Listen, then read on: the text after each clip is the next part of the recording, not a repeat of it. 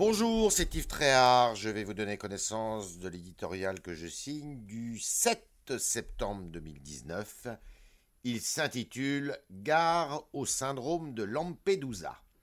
Qu'on se le dise, Emmanuel Macron a changé de méthode. Sous l'effet des Gilets jaunes, et sans doute de son expérience élyséenne, il aurait décidé de se montrer à présent plus humain et moins jupitérien. Fini l'arrogance et les petites phrases jugées blessantes, place à la proximité, l'humilité et la modestie.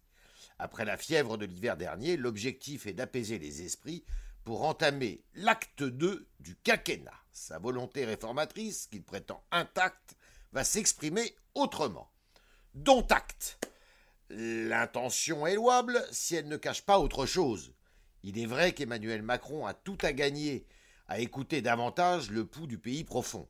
Les sondages lui font d'ailleurs crédit de ce changement de pied. Mais gare au syndrome de Lampedusa. Il faut que tout change pour que rien ne change, disait le prince du même nom. Derrière les postures d'humanité et les slogans, la peur de la rue est somme toute très perceptible depuis quelques semaines. Celle-là même qui a étreint tant de ses prédécesseurs. La promesse de faire maigrir notre État ventripotent a déjà été jetée aux orties. Pire, quelques 20 milliards d'euros ont été mis sur la table pour éteindre les colères du samedi.